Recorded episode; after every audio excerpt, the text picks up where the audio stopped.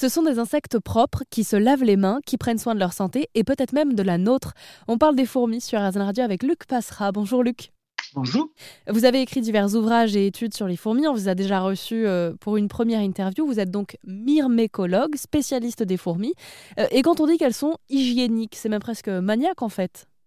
Oui, dans le nid, euh, les fourmis sont sans cesse en train de licher avec la langue, elles brossent leurs larves, donc elles enlèvent mécaniquement des spores, par exemple, de, champignons euh, pathogènes, euh, qu'elles vont euh, ça, elles accumulent ça dans une petite poche qu'elles ont sous la bouche et elles vont recracher des pelotes de régurgitation qui contiennent des spores nuisibles. Donc ça, c'est un phénomène mécanique.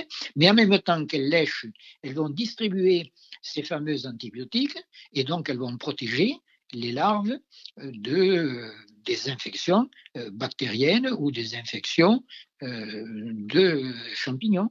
Donc effectivement, elles ont un souci hygiénique remarquable.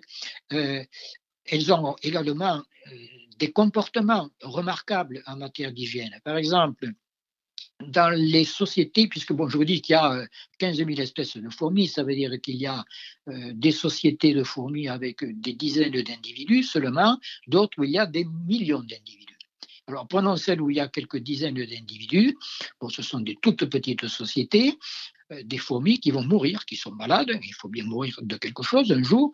Souvent, elles sont malades parce qu'elles sont infectées par euh, un champignon ou par une bactérie. Eh bien, on a remarqué que dans les petites sociétés comme cela, les fourmis malades sortent d'elles-mêmes et vont mourir à l'extérieur du nid. Et mourir à l'extérieur du nid, ça veut dire éloigner du centre du nid une infection potentielle. Dans les sociétés où elles sont beaucoup plus nombreuses, là, il y a un autre comportement qui intervient.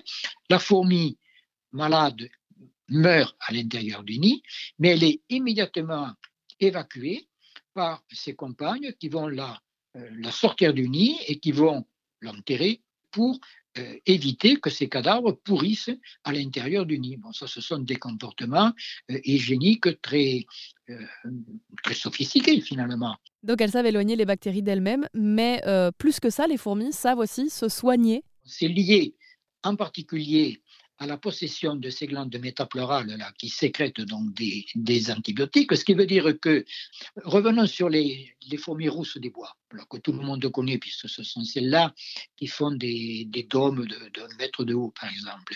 Quand on démonte ces, ces, nids qui sont donc formés par une accumulation d'aiguilles de conifères, d'aiguilles de sapin, on remarque à l'intérieur qu'il y a de minuscules fragments de résine, de résine donc prélevée sur les conifères. Que fait cette résine-là? Ben, Tout simplement, on sait que la résine émet des terpènes. Bon, tout le monde connaît euh, les bonbons des Vosges, par exemple, qui sont faits euh, à base de, de, résine de conifères et qui sont donc d'excellents euh, protecteurs pour les branches.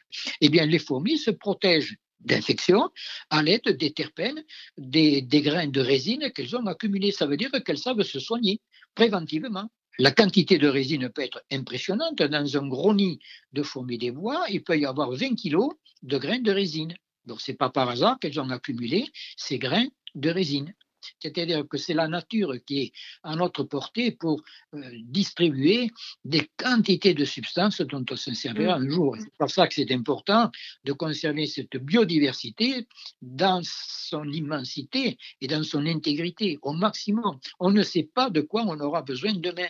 On peut avoir besoin de fourmis qui nous importunent aujourd'hui et demain qui seront peut-être notre sauveur. Et oui, parce qu'on a appris à les observer, à comprendre comment elles fonctionnaient et comment euh, on pouvait faire en sorte qu'elle nous aide à détecter notamment des cancers. Mais ça, on en parle dans une deuxième partie avec vous sur euh, rzn.fr. Luc Passera.